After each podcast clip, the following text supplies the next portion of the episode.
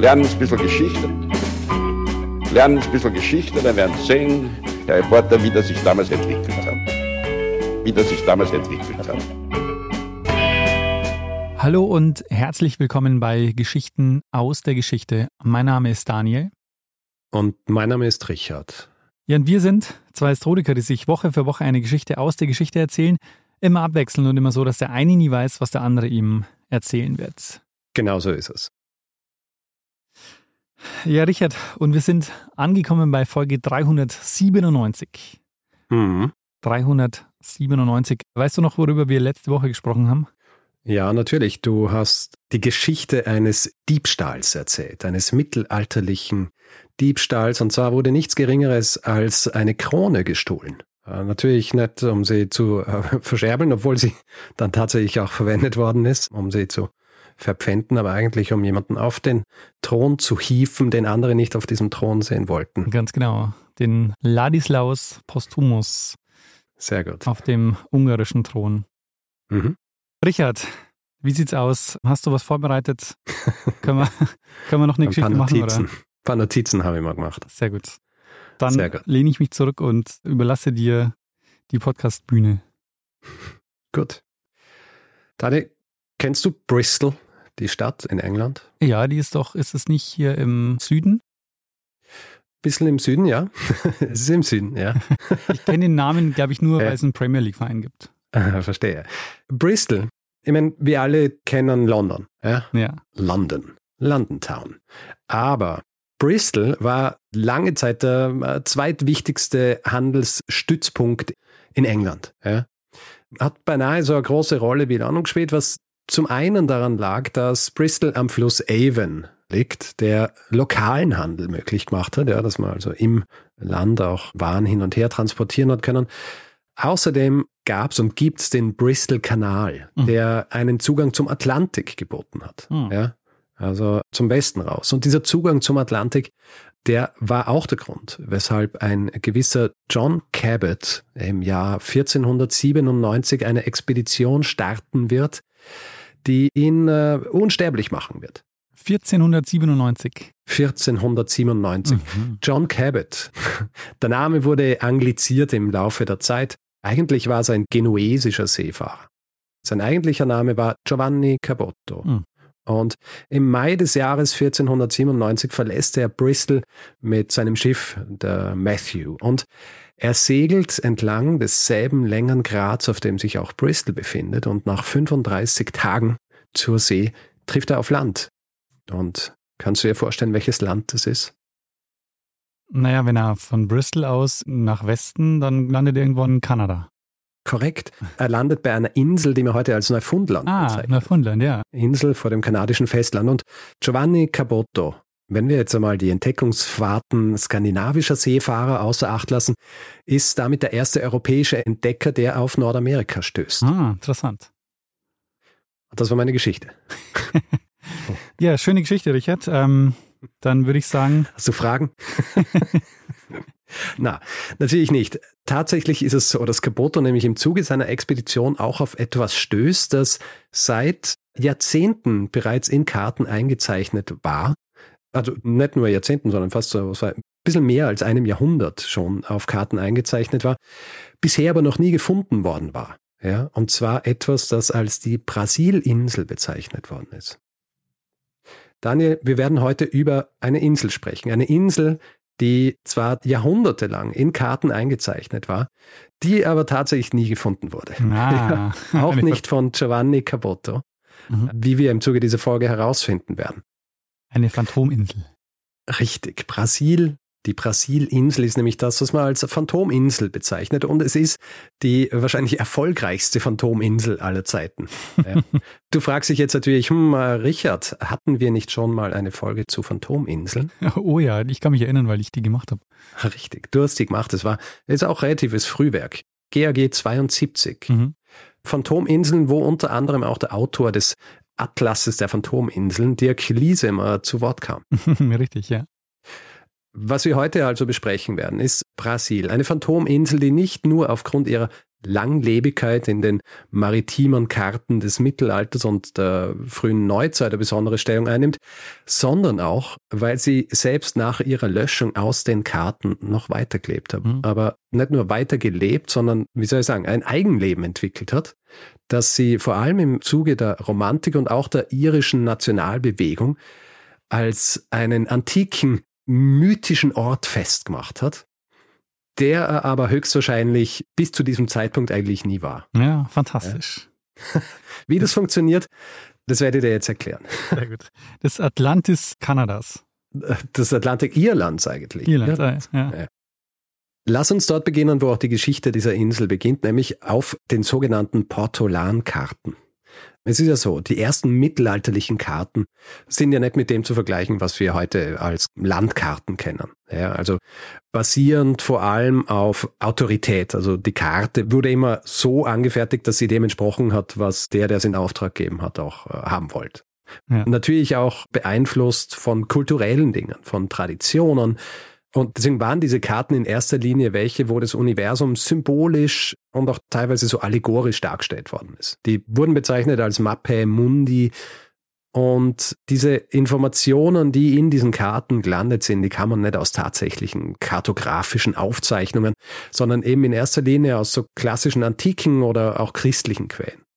Du erinnerst dich vielleicht noch, dass ich mal eine Folge über die Templer gemacht habe. Ist nicht so lang her. Mhm. Also vielleicht noch irgendwo in deinem Kopf vorhanden. ja. Äh, und da habe ich auch drüber gesprochen, dass auf diesen verwendeten Karten das Heilige Land, also vor allem Jerusalem, im Zentrum stand.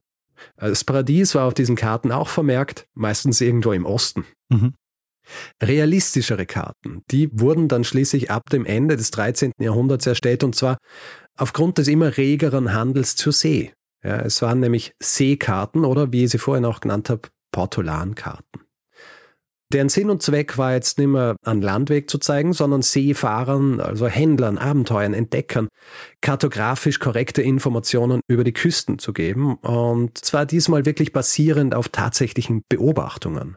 Und vermerkt wurden hier Landzungen, Buchten, Flussmündungen, Häfen und vor allem auch küstennahe Inseln. Mhm.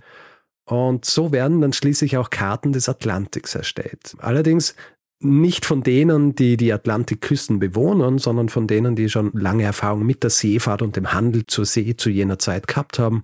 Und das waren vor allem die Bewohner und Bewohnerinnen der Mittelmeerküsten. Ja, also diese Mittelmeerländer. Es ist deswegen nicht verwunderlich, dass diese frühen Karten in erster Linie von genuesischen und mallorquinischen Navigatoren erstellt worden sind. Und es ist eine dieser frühen Karten aus der Mitte des 14. Jahrhunderts, auf der zum ersten Mal eine Insel westlich von Irland mit dem Namen Insula de Brasil auftaucht.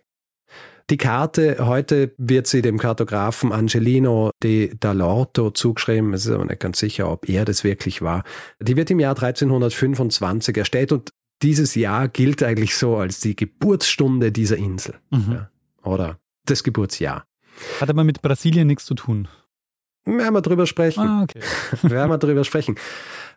Als die Insel unter dem Namen Insula de Brasil zum ersten Mal erscheint, liegt sie westlich von Irland. Was übrigens fast zeitgleich mit einer der ersten Darstellungen Irlands überhaupt auf einer Karte zusammenliegt ja, oder zusammenhängt. Gleichzeitig wird aber schon die Insel auf anderen Karten weit westlicher angesiedelt. Und bald darauf gibt es mehrere Brasilinseln verteilt über den gesamten Atlantik. Manchmal gibt es auch Karten, wo auf einer Karte gleich mehrere Brasilinseln eingezeichnet sind.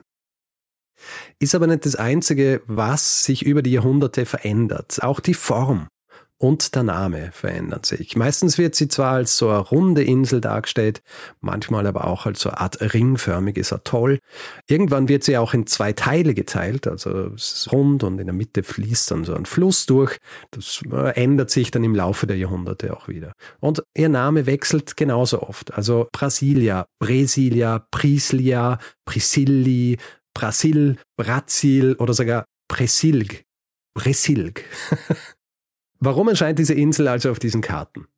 Das hat wiederum mehr Gründe und zwar hängt das auch damit zusammen, dass es auf vielen Karten nicht nur diese eine Insula de Brasil gibt, sondern gleich mehrere. Es ist ja so, wir müssen uns Folgendes vor Augen führen. Als diese Karten ab der Mitte des 14. Jahrhunderts erstellt werden, sind die Informationen über den nördlichen Atlantik noch immer recht rar. Ich habe ja gesagt, diese Portolan-Karten sollten handfeste, tatsächlich festgestellte Beobachtungen und Aufzeichnungen vereinen. Nur für den nördlichen Atlantik, vor allem aber die Gegend um Irland herum, da gab es noch nicht so viel. Also mhm. haben sich diese Kartografen auch noch vor den Genuesen oder den Mallorquinern, wenn es Kartografen gab, die Karten erstellt haben, die haben sich Informationen zusammengesucht, die teilweise vielleicht auch aus der Antike bekannt waren. Also Ptolemäus zum Beispiel, der griechische Astronom aus dem zweiten Jahrhundert, der die frühesten geografischen Informationen zu Irland geliefert hat, der war der Überzeugung, dass der Atlantik voller Inseln sei. Er schreibt dem Atlantik über 25.000 Inseln zu. Hm. Es ist was, das sich zum Beispiel noch in einer angelsächsischen Karte aus dem 10. Jahrhundert findet, wo etliche Inseln nordwestlich von Irland eingezeichnet worden sind. Wahrscheinlich könnten sich die Griechen kein großes Meer vorstellen oder kein Ozean vorstellen, wo nicht viele Inseln sind, ne? weil sie von selber so viele Inseln weil sie selber so viele, ja. ja. Diese Kartografen aus dem Mittelmeer, die sich jetzt also anschicken, nützliche Karten zu erstellen, die haben jetzt auch schon eine Menge richtiger Informationen, ja, korrekte, vor allem eben über die Handelsrouten, die von den großen Handelszentren des Mittelmeers ausgegangen waren. Da lassen sich jetzt schon einige Informationen über vor allem eben diese Küstengewässer Irlands holen.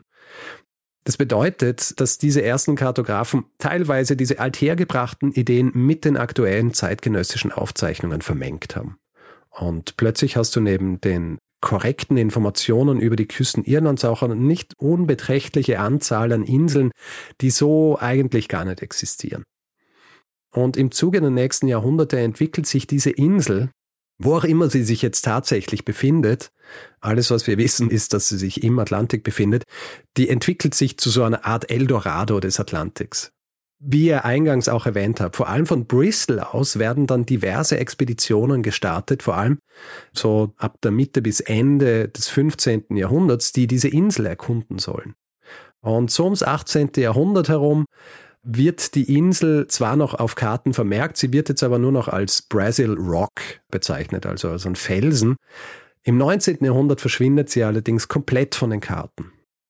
Vor allem in England, später aber auch in Irland wird sie aber die nächsten Jahrhunderte die Fantasie der Menschen beflügeln und auch dafür sorgen, dass wir heute, wenn wir über sie nachlesen, den Eindruck vermittelt bekommen, diese Insel ginge auf antike keltische oder irische Mythologien oder Mythen zurück, die schon lang vor unserer Zeit eben diese Insel beschrieben hätten. Ja, vor unserer Zeit jetzt hier sowieso, aber auch vor allem vorchristlich schon. Ja. Mhm, mh.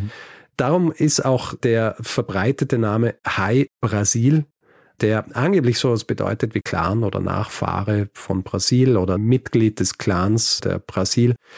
Deswegen ist der auch so verbreitet und manchmal heißt es auch, dass dieser Name von einer Gottheit namens Brasil kam irgendwie zusammengesetzt aus mehreren gälischen Wörtern. Und es wird auch immer betont, und jetzt kommen wir nämlich zu dem, was du mich vorhin gefragt hast, es wird auch immer betont, dass diese Insel bzw. der Name dieser Insel nichts mit dem Land in Südamerika zu tun hat. Mhm. Ich werde dir jetzt aber im Folgenden erklären, es ist sehr unwahrscheinlich, dass das so stimmt. Was eher der Fall ist, ist, dass der Name dieser Insel das Resultat einer wirtschaftlichen Entwicklung war und dass der Name Brasil tatsächlich sehr viel mit dem Namen des südamerikanischen Landes zu tun hat. Hm. Und um das zu erklären, lassen wir jetzt nochmal zurückkehren zu meiner Einleitung beziehungsweise zu dieser Expedition von Giovanni Caboto und diesen Händlern aus Bristol. Mhm. Was hier jetzt nämlich im 15. Jahrhundert passiert, das ist was, was schon fast befremdlich gut zu mindestens drei anderen Folgen passt, die wir gemacht haben. Ich habe es ja im Zuge der Einleitung auch gesagt, der Zugang zum Atlantik macht Bristol im 15. Jahrhundert zu einem der wichtigsten Handelszentren. Die Waren, mit denen hauptsächlich gehandelt wird, das sind Stoffe, Wolle, Bier und Wein. Gehandelt wird vor allem mit der Iberischen Halbinsel im Süden, also Spanien, und auch mit Island. Und im Tausch gegen diese Ware gab es vor allem eines. Fisch. Hm. Stockfisch, um genau zu sein. der wird getrocknet und gesalzen und ist eines der Hauptnahrungsmittel dieser Zeit. Und der Fisch aus dem Nordatlantik, um Island herum, der war der beliebteste, weil er größer und fetter war als die, die man um England herum gefangen hat. Und Daniel, kannst du dir vorstellen, was für ein Fisch das war, der so beliebt war? Also, ähm, wenn du sagst, es hat Bezug zu einer alten Folge, dann waren es wahrscheinlich Aale. Äh, nein, fast. ah. Es war der Kabeljau. Ah, Kabeljau. Kabeljau. Da gab es ja auch schon die Kabeljau-Kriege. Richtig, werde gleich noch drauf zurückkommen. Es ist nämlich so, ab der Mitte des 15. Jahrhunderts verändert sich da ein bisschen was, was diesen Handel angeht und das hat mit Dänemark zu tun. Island gehört zu jener Zeit ja Dänemark und ab den 1460ern beschließen nämlich die Könige Dänemarks, dass Handel mit einer neuen aufstrebenden Handelsmacht fast lukrativer sei als mit den Engländern. Und diese neue Handelsmacht ist die Hanse. Ah, die Hanse, ja. ja. Wie die Hanse entstand, das hast du uns ja schon einmal erzählt. Äh, ich glaube, es war Folge 115. Du glaubst, es war, du hast hoffentlich nachgeschaut. Ich habe es nachgeschaut, aber mir kommt es jetzt so niedrig vor, diese Zahl. aber ich glaube, es war 115, gell? Aha, ja. ja. Eine kurze Geschichte der Hanse heißt es. Und für Dänemark stellt die Hanse einen attraktiveren wirtschaftlichen Partner als die Händler aus Bristol dar. Und das bedeutet, dass der Handel zwischen Bristol und Island versiegt, ab ungefähr den 1460er Jahren. England darf jetzt also nicht mehr in Island Kabeljau fangen und du hast es erwähnt, das ist ein Umstand, der sich einige hundert Jahre wiederholen wird. Und darüber habe ich in Folge 149 gesprochen, die Kabeljaukriege. Ja, wo es auch darum geht, dass die Gewässer vor Island nicht mehr für englische Fischer zugänglich sind. Mhm. Jedenfalls haben auch im 15. Jahrhundert die Händler jetzt ein Problem. Einer ihrer wichtigsten Fischgründe steht jetzt also nicht mehr zur Verfügung. Und hier kommt jetzt die dritte Folge ins Spiel, von der ich gesprochen habe. Und die habe ich gemacht. Und zwar ist das Folge 116 über Basken, Wale und ein Massaker auf Island. Ah, Vielleicht kurz umrissen. Es geht in der Folge um ein Massaker, das an Basken in Island verübt wurde, und zwar zu Beginn des 17. Jahrhunderts, also ein bisschen später als das, was wir hier jetzt besprechen. Aber ein wichtiger Punkt, den ich in dieser Folge erwähnt habe, ist folgender. Die Basken waren schon lang vor anderen Seefahrern in der Lage, Schiffe zu bauen, mit denen sie übers hohe Meer fahren haben können. Und obwohl es in der Folge über die Basken auf Island um deren Walfangexpeditionen nach Island ging, zur Zeit, als die Dänen den Engländern das Fischen um Island verwehren, fangen die Basken Kabeljau. Und sie fangen diesen Kabeljau schon weit westlicher, nämlich in den Gewässern vor dem heutigen Kanada. Hm. Was übrigens auch bedeutet, dass die Theorie existiert, baskische Fischer wären eigentlich schon vor Kolumbus und auch vor dem vorhin erwähnten Caboto bereits in Nordamerika gewesen. Aha. Oder zumindest auf dem amerikanischen Kontinent. Die Engländer, die ja gute Handelsbeziehungen zu Spanien gehabt haben, die haben davon gewusst. Ja, wir sind nicht ganz klar, ob sie es gewusst haben durch Spionage oder vielleicht, weil sie sich die Informationen eingekauft haben, aber sie erfahren von diesen Fischfangexpeditionen über den Atlantik. Und sie beginnen jetzt ebenfalls, basierend auf diesen Informationen, weiter westlich zu fahren. Die wollen auch den Fisch. Korrekt, die wollen auch den Fisch. Und ab den 1480er Jahren haben die ersten Seefahrer aus Bristol ihre ganz eigene Route in den Westen gefunden. So wie ich es am Anfang erwähnt habe. Also einfach entlang desselben Längengrads segeln, bis irgendwann Neufundland auftaucht. Mhm. Und jetzt, werter Daniel, kommt der springende Punkt hier. Die reichen Fischgründe Neufundlands, die waren ja gefundenes Fressen für Händler, nur sie wollten es geheim halten. Sie wollten es geheim halten, dass sie dorthin fahren, um Fisch zu fangen. Und wie macht man das am besten? Man macht es, indem man beginnt herumzuerzählen, man sei nicht auf dem Weg, um jede Menge Fisch von Neufundland zu holen, sondern indem man sagt, wir haben hier diese Expeditionen ins Leben gerufen, um die sagenhafte Brasilinsel zu finden. Aha. Es gibt zum Beispiel Aufzeichnungen, wo erklärt wird, dass sie jetzt ausfahren, um die Insulam de Brasil zu finden. Die Schiffe sind aber mit riesigen Ladungen Salz ähm, äh, beladen. Ja? Weil Salz aber eigentlich kein Exportprodukt Bristols war, ja, ist die Wahrscheinlichkeit groß, dass sie mit diesem Salz halt einfach nach Neufundland gefahren sind, um damit die dort gefangenen Fische haltbar zu machen. Mhm. Und als im Jahr 1490 sich England und die Hanse einigen, dass die Gewässer Islands wieder den Händlern zur Verfügung stehen, da passiert nichts. Ja? Also die fahren dann nicht rauf wieder zurück nach Island, sondern für sie ist es gestorben. Was ein weiterer Indikator dafür ist, dass die Händler und die Fischer mittlerweile die Gegend um Neufundland und den nordamerikanischen Kontinent als ein besseres Ziel auserkoren haben. Mhm.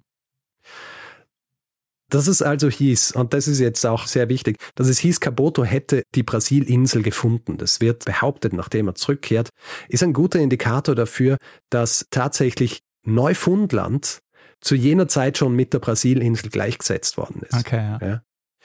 Und ein Aspekt hier ist übrigens auch, beinahe alles, was ich dir jetzt hier erzählt habe, basiert so ein bisschen auf Briefen, die zu jener Zeit geschrieben worden sind. Es gab auch einige Aufzeichnungen des Exchequers, also des englischen Finanzministeriums, wenn man so will, das Aufschluss gibt über zum Beispiel die Ladung von Schiffen und so weiter.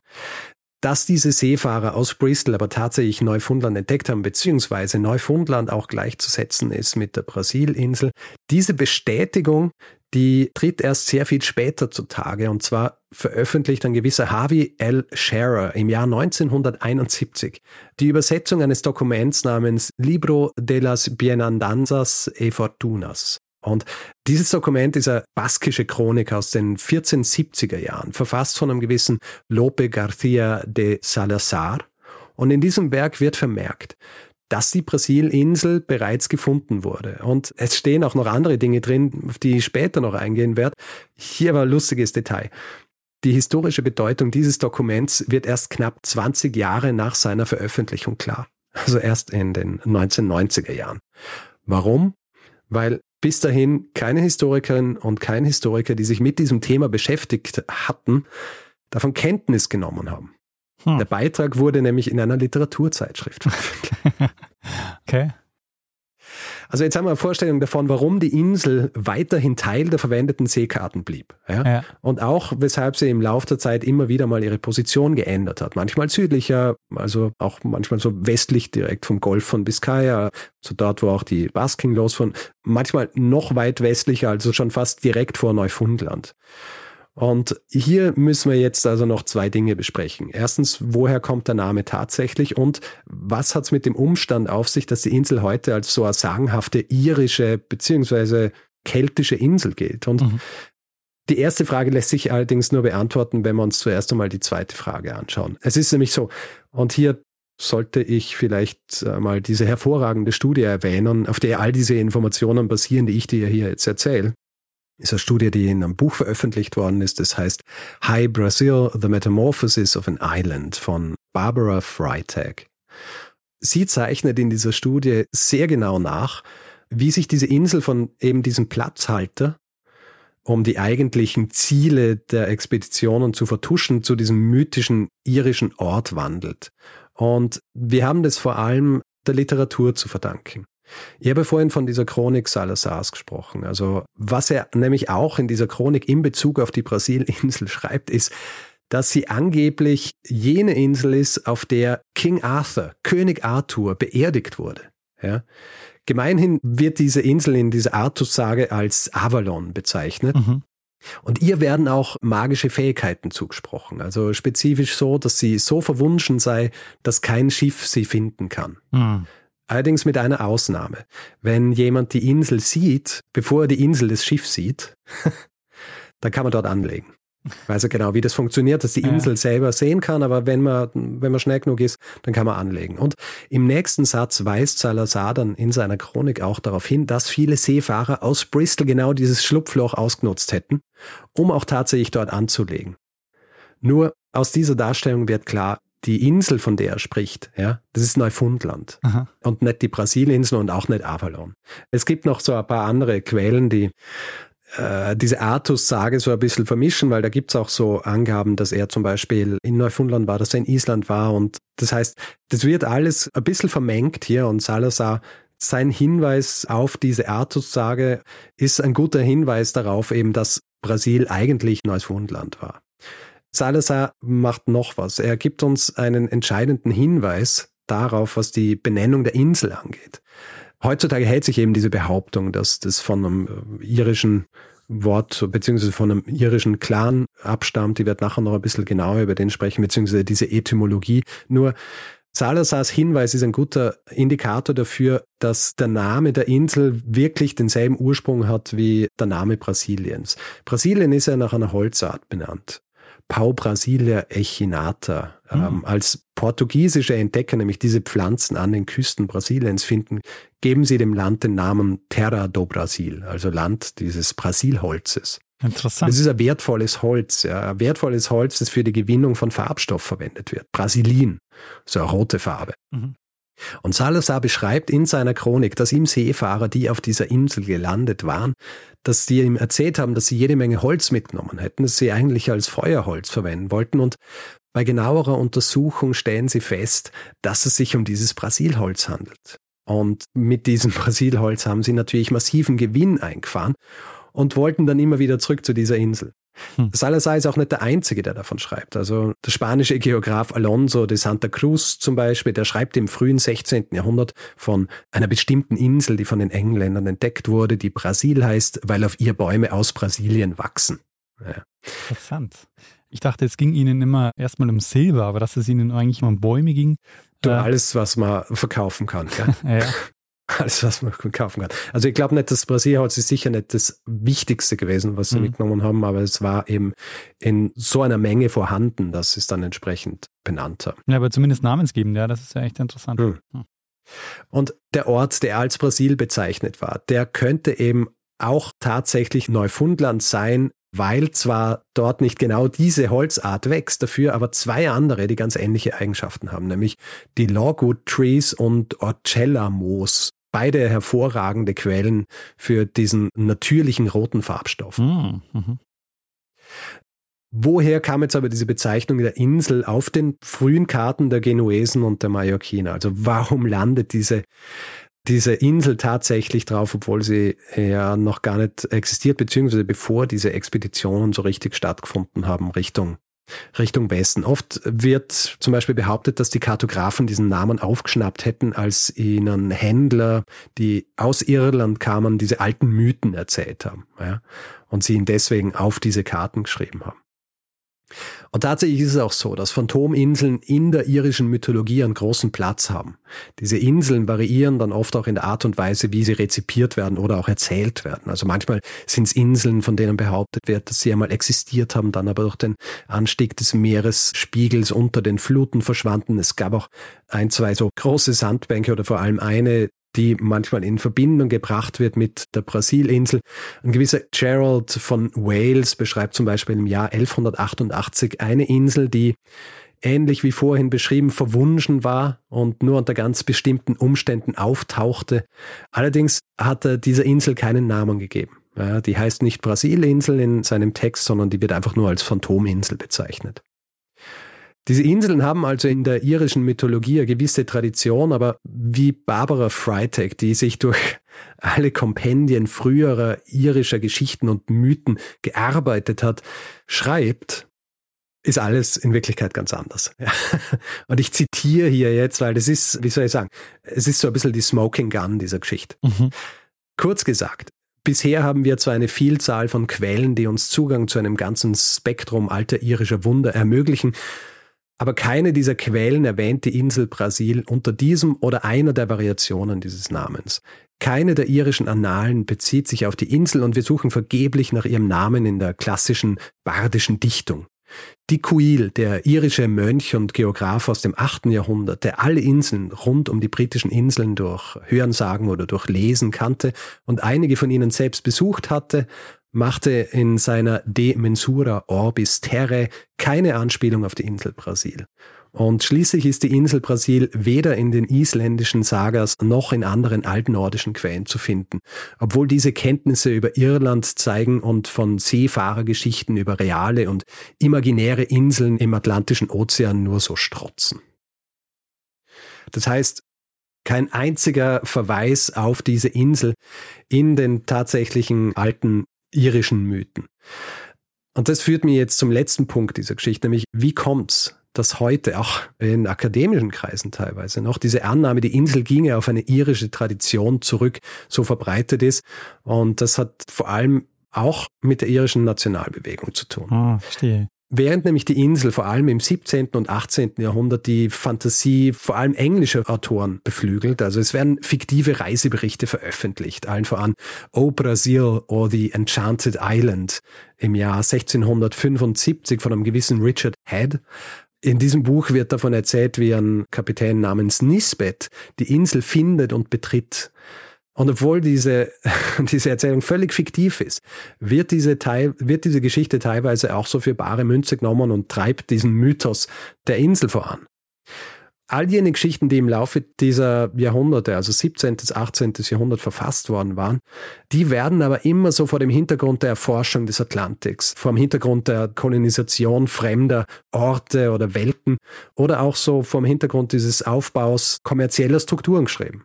Und der Kontext zu jener Zeit ist eher ein negativer als ein positiver. Im 18. Jahrhundert aber, da wandelt sich diese Wahrnehmung der Insel. Also wir haben ja gehört, die alten Sammlungen irischer Mythen sind zwar voll mit Phantominseln, allerdings wird in keiner dieser Sammlungen der Name Brasil verwendet. Also auch auf den Karten, die produziert werden, wird niemals diese diese gälische Schreibweise, die dann später bekannt und eigentlich die bekannteste wird, verwendet. Also heutzutage wird diese Insel gern als High Brasil bezeichnet, also HY, was so die englische Variante dieser gälisierten Insel ist. Gälisiert dahingehend, weil im 18. Jahrhundert jetzt, wenn in Irland drüber geschrieben wird, dann wird gerne mal die Insel zum Beispiel Breasil geschrieben oder O Apostroph Brasil oder eben Ui Breazel, was ausgesprochen quasi so viel wie High Brasil ist. Also sich Und, eine alte gälische Tradition erfinden, das kennen wir auch schon aus einer anderen Folge, oder? Stimmt, ich habe an die Decken müssen, ich habe es nicht aufgeschrieben. Du sprichst von Ossian, oder? genau, ja. Die Ossian-Folge, genau. Da war, glaube ich, ein Schotte schuld dran.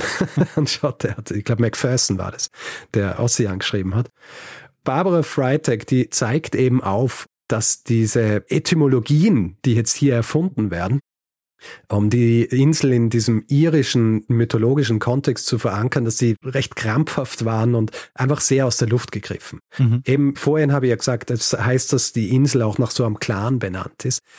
Es hat tatsächlich einen alten Clan gegeben in Ulster, also in Nordirland, der eben ähnlich geschrieben war wie Brasil und der wird mit dieser Insel verknüpft, aber ohne eine Erklärung, was äh, so das Land eines Clans im Nordosten Irlands mit einer vermeintlichen Insel am Südwesten Irlands äh, zu tun hat.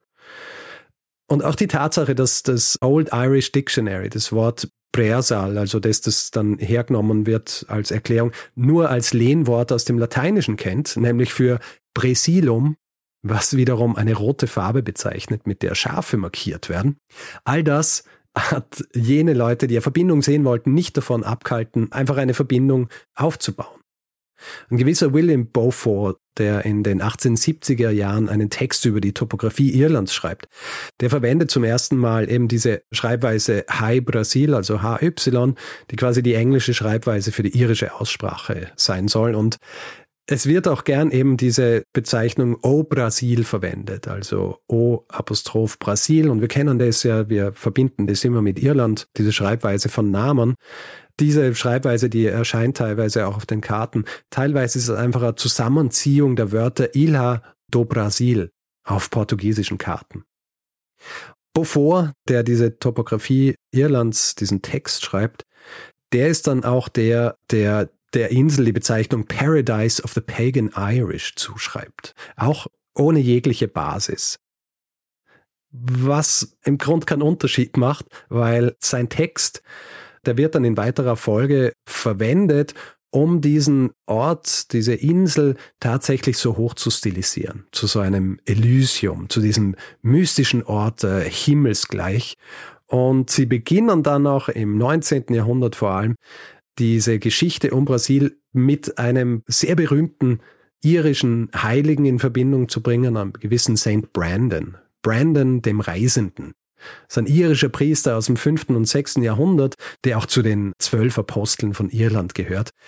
Hat aber mit der Insel tatsächlich nichts zu tun. Er wird aber von einem gewissen Hardyman, der in einem Text Anfang des 19. Jahrhunderts eine unveröffentlichte Geschichte Irlands referenziert. Diese Verbindung wird aber von diesem Hardyman hergestellt. Und auch heute noch ist diese unveröffentlichte Geschichte eine der Hauptquellen dieses Mythos. Ob diese unveröffentlichte Geschichte überhaupt existiert hat, ist fraglich. Also Gelehrte, Autorinnen und Autoren, Künstlerinnen und Künstler, die arbeiten sich jetzt also vor allem im 19. und dann beginnenden 20. Jahrhundert an diesem Mythos ab. Und es ist auch jener Zeitraum, in dem diese Geschichte um die Insel Einzug in tatsächliche Sammlungen irischer Mythen findet. Dass das passiert, ist vor allem einer Sache geschuldet, nämlich so Magazinern. Also regelmäßige Zeitschriften werden vor allem ab dem 19. Jahrhundert beliebt, äh, haben Namen gehabt wie Irish Penny Journals, Transactions of the Royal Irish Academy, Irish Monthly oder auch Gentleman's Magazine. Und High Brasil wird in diesen Magazinen auf diverse Arten und Weisen gezeigt. Als Gedichte, als Illustrationen, Kurzgeschichten oder einfach nur Artikel. Und die berühmteste dieser Zeitschriften war Ireland's Own, das zum ersten Mal im Jahr 1902 rauskommt. Und es ist eine Zeitschrift, die vor allem großen Wert darauf legt, die nicht irischen Einflüsse als recht, wie soll ich sagen, korrupt darzustellen. Hier natürlich allen voran Englands, weil es ist ja jetzt auch die Zeit, als die Unabhängigkeitsbewegung Irlands richtig Fahrt aufnimmt. Mhm. Zwischen 1902 und 1954 erscheinen über ein Dutzend Artikel in dieser Zeitschrift über High Brazil. Und bis ins Jahr, als Irland dann tatsächlich seine Unabhängigkeit erhält, bleibt High Brazil wirklich ein Topos, der vor allem in der Literatur immer und immer wieder vorkommt. Es gab eine Studie, die Mitte des 20. Jahrhunderts gemacht worden ist, wo irische Folklore gesammelt worden sind, also wirklich Leute durchs Land gegangen sind und die mündliche Tradition aufgenommen haben und aufgeschrieben haben. Und als das Mitte des 20. Jahrhunderts gemacht wird, ist die Geschichte, die am meisten erzählt wird, jene dieser Insel High Brasil. Ja. Es ist also ein Rückbesinnen auf, eine, auf eine Mythologie, auf keltische Wurzeln, die High Brasil jetzt zur beliebtesten Sage eigentlich macht, obwohl es 100 Jahre vorher so gut wie nicht existiert hat. Was erst im 19. Jahrhundert erfunden wurde. Quasi. Also die Tradition. ja. Nach 1920 wandelt sich das auch wieder ein bisschen. Also Autoren wie James Joyce oder Samuel Beckett, die erwähnen beide die Insel in ihren Werken, lösen sie aber auch von diesen ganzen mythischen, romantischen und übernatürlichen Aspekten der Insel. Also sie wird dann dort eher so als so eine Art Symbol oder auch Metapher verwendet. Für die breite Öffentlichkeit, und hiermit würde ich jetzt gerne diese Geschichte abschließen, machte und macht das keinen Unterschied. Hm. Auch heute noch gilt die verwunschene Insel Hai Brasil, die angeblich nur alle sieben Jahre hinter einem dichten Nebelvorhang sichtbar wird, als eine prototypisch irische Geschichte, die allerdings höchstwahrscheinlich nur ein möglicher Fehler genuesischer Kartografen war und in Verknüpfung mit der Erforschung des Atlantiks so ein Eigenleben entwickelt hat, das sich seit dem 14. Jahrhundert bis heute hält. Und alles nur, weil der Stockfisch vor Island größer ist als vor England. Quasi. das ist wieder mal, ne, Stockfisch wird so, also der Kabeljau ja. Der Kabeljau ist schuld, wie immer. Also fantastische Geschichte, Richard. Vielen Dank. Also habe ich noch nie von gehört. Ich habe auch von der Insel noch nie gehört. Bin mir gar nicht sicher, habe ich die Insel erwähnt in meiner Phantominsel-Folge? Du hast sie, ich habe es durchgehört, ich glaube, du hast sie nicht erwähnt. Du, spezifisch hast du nur über andere gesprochen, mit so, ähm, ich glaube, christlichen Würdenträgern, die dann dorthin gehen und sie besiedeln. Und wir haben ja auch einiges vom Dirk Liesemer gehört, aber mhm. ich habe mir ja dieses Buch jetzt auch tatsächlich besorgt, mhm. den Atlas, um da reinzuschauen. Und naja, auf diesen zwei Seiten über High Brazil wird halt im Grund die irische Mythologie erzählt. Ja. ja. Was ganz lustig ist auch, und ich meine, bei diesem Buch ist auch wirklich so, das ist ja kein Buch, das einen akademischen Anspruch hat, sondern mehr so den mythologischen Aspekt dieser Phantominseln rausstreicht. Und er beschreibt dann nämlich diese Geschichte von dem Kapitän, der auf Brasil landet. Mhm. Und er beschreibt es aber so, als hätte es tatsächlich stattgefunden. Ja. Und nicht, als wäre es die Erfindung eines Autors im 17. Jahrhundert. Nee. Aber ich glaube, das gehört dazu, zu dieser Art Buch. Ich finde es sehr interessant, dass es ja ähm, in dem Fall erst möglich war, diese Geschichte jetzt so zu erzählen, nachdem eine alte Quelle gefunden wurde die hm. mehr Aufschluss gibt und die dann aber auch lange braucht, bis sie dann wirklich auch die Anerkennung findet und wie sie dann auch yeah. so interpretiert wird, dass wir jetzt heute diese Geschichte oder dass du sie so erzählen kannst, dass das Ganze auch aufgelöst yeah. wird. Ja, ich finde es tatsächlich sehr faszinierend, wie resistent aber auch so die unterschiedliche Literatur ist zu dieser Insel, was das Ergebnis dieser Studie von Barbara Freitag angeht. Also mhm. ich habe eine Buchbesprechung gelesen in einem irischen akademischen, äh, in so einer Zeitschrift, wo das alles durchgegangen wird und lobend erwähnt und ein bisschen Schwächen und Stärken dieser Studie auch rausgestrichen werden. Und am Grund, am Schluss schreibt der Rezensent auch so, ja, also das Ergebnis, so wie es von ihr kommt, ist sehr schlüssig. Und eigentlich müsste es ja bedeuten, dass das alles umgeschrieben wird. Ja, aber wenn du auf Wikipedia schaust zum Beispiel, steht es noch immer genauso drin. Ja. Und das Lustige ist, es wird zum Beispiel in, ich glaube beim Wikipedia-Artikel wird auch verwiesen auf die Enzyklopädie Britannica aus dem Jahr 1911, die ist online, kann man die nachlesen. Mhm. Und in diesem Artikel über Brasil, über diese Brasilinsel, da steht im Grunde drin, dass das, was Barbara Freitag gesagt hat, ist kein Wort davon, dass es ein alte mythologische, ein alter irischer Mythos oder sonst wie ist, sondern ja. da steht es wirklich genauso drin und da steht auch drin, dass die Insel höchstwahrscheinlich nach dem Farbstoff beziehungsweise eben nach diesem Holz benannt worden ist, weil sie dort auch ähnliche Hölzer gefunden haben. Hm. Interessant. Ja, ich meine, es ist auch oft hm. so, wenn sich solche solche Mythen oder wenn die dann entlarvt werden oder wenn die dann so dekonstruiert werden, dass man trotzdem ja dran festhält, weil man sich so hm. an sie gewöhnt hat. Ja. Hey, bei Mythen und so weiter ist ja auch so, die müssen ja auch nicht revidiert werden, ja. weil es Mythen sind. Was aber hier revidiert werden müsste, wäre, dass man sagt, dass es diesen Mythos schon seit vorchristlicher Zeit gibt. ja. Gibt man ja. halt nicht. Es gibt diesen Mythos mehr oder weniger seit dem 17. Jahrhundert und so richtig Fuß fasst er dann halt so im 18., 19., frühen 20. Jahrhundert. Ja. Also ich finde es faszinierend, weil ich halt immer auch so der Meinung bin, ja gut, sowas wird dann eh sicher sehr bald korrigiert. Aber es ist offenbar noch immer, ich habe einen Artikel gelesen aus Irish Archaeology mhm. aus dem Jahr aus dem Jahr 2008. Und da wird diese Geschichte wirklich so erzählt, als wäre es wirklich dieser alte Mythos, wird tatsächlich auch in Verbindung gebracht mit diesem, diesem heiligen Brandon. Und kein Wort davon, dass das eventuell halt Unsinn ist. ja. Naja. Ich finde es interessant, weil man auch schon daran sehen kann, wie wichtig diese Traditionen und Mythen sind oder die Erfindung von diesen Mythen und Traditionen dann für die Nationalbewegung, weil das ist ja in dem Fall ja auch hm. so, dass es für, für die irische Unabhängigkeit auch so wichtig war, sich so diese Tradition zu geben. Hm. Und das ist ja was, was wir ganz oft sehen jetzt in den Nationalstaaten, dann gerade im 19. Jahrhundert.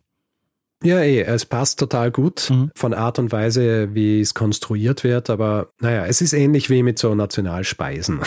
Ja, genau. dann heutzutage auch niemand sagen, ja, na, in Wirklichkeit ist ähm, Tiramisu halt in irgendeinem Hotel in den 50er Jahren erfunden worden. ja.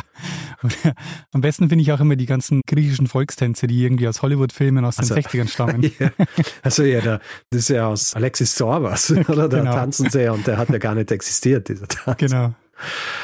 Ah, sehr gut. Ich habe es übrigens falsch gesagt vorhin. Dieser Artikel war nicht in Irish Archaeology, sondern in History Ireland aus dem Jahr 2008. Was in der Publikation Archaeology Ireland ist, ist, dass die erste Kolumne, also die, die meistens so von der Chefredaktion geschrieben wird, die hat den Standardnamen A Note from High Brazil. also ich glaube, die spielen so ein bisschen mit und ich gehe davon aus, dass die ja auch nicht anheim gefallen sind, dieser, mhm. dem Mythos über den Mythos äh, sondern dass es da so ein bisschen eine Tongue-in-Cheek-Geschichte ist, mhm. ja, dass sie das so nennen. Ja, fantastisch. Äh, sehr, sehr schöne Geschichte, Richard. Danke dir. Äh, ich habe einen Hinweisgeber übrigens. Mhm. Der Hinweisgeber ist Alfred. Alfred hat mir das im Jahr 2018 geschickt. Hat ein bisschen gedauert. Ja, manchmal muss es reifen. Hat ein bisschen gedauert. Aber vielen Dank, Alfred. Hier. Wie, wie bist du drauf gekommen, dass du den Hinweis bekommen hast? Bist du alle Hinweise seitdem nochmal durchgegangen? Äh, nein, ich habe den Suchbegriff eingegeben in meine Suchmaske der Mails, die ich erhalten habe. Ja, aber wieso? Na, ich meine, aber naja, das schon, aber dass du das Thema machen willst, das meine ich. Ach so, dass sie das Thema machen will. Ja. Tatsächlich ist es jetzt nicht aufgrund dieses Hinweises gewesen, sondern okay, ich bin irgendwo jetzt vor kurzem wieder drüber gestolpert. Und dann habe ich natürlich auch, aber halt geschaut, ob mir das auch schon einmal äh, vorgeschlagen wurde. Ja. Ich mache es ja tatsächlich oft so, dass ich wirklich in meinem Ordner, wo ich diese Hinweise habe, so durchscroll und schaue und auch absichtlich versuche hier, die nicht irgendwie chronologisch zu ordnen, damit ich auch ein bisschen einen Mix drin habe. Ja.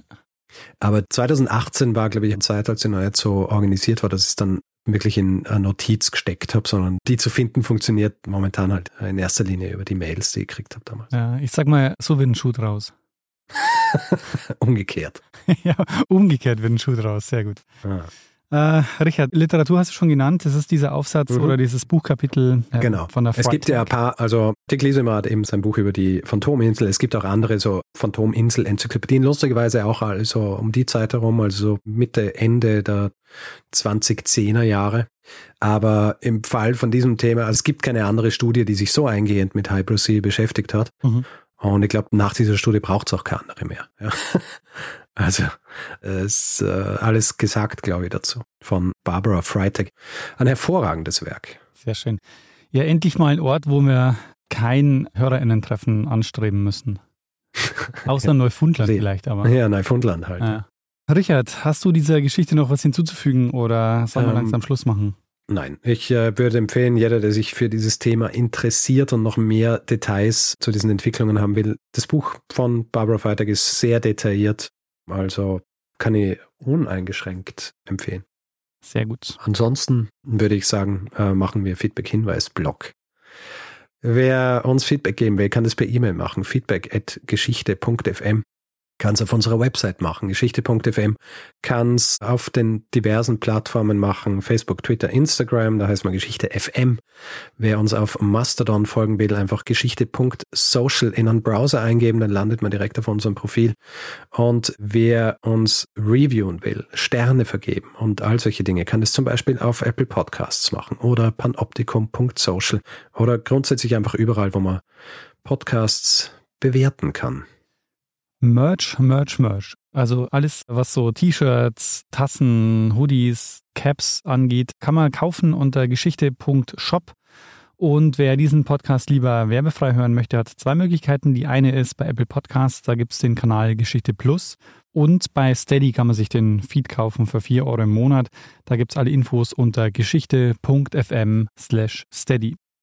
Wir bedanken uns in dieser Woche bei Günther, Oliver, Sofian, Sebastian, Judith, Martin, Markus, Mike, Elisabeth, Silat, Kai, Lena, Stefanie, Achim, Andreas, Lisa, Thomas, Oliver, Dennis, Christine, Judith, Maximilian, Dominik, Urs, Mario, Laura, Leo, Katharina, Achim, Henning, Lars, Martin, Annika und Steve. Vielen, vielen Dank für eure Unterstützung.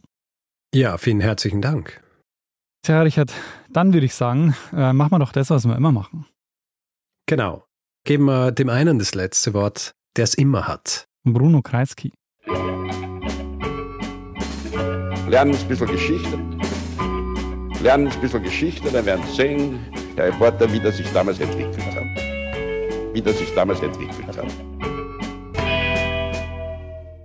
Jingle. Wer, was ist jetzt? war ein Scherz. Das ist bei, das ist, das ist bei unserem Feedgag. Du hast den Jingle verwechselt. Außerdem zu früh. Wir machen hier keinen Jingle.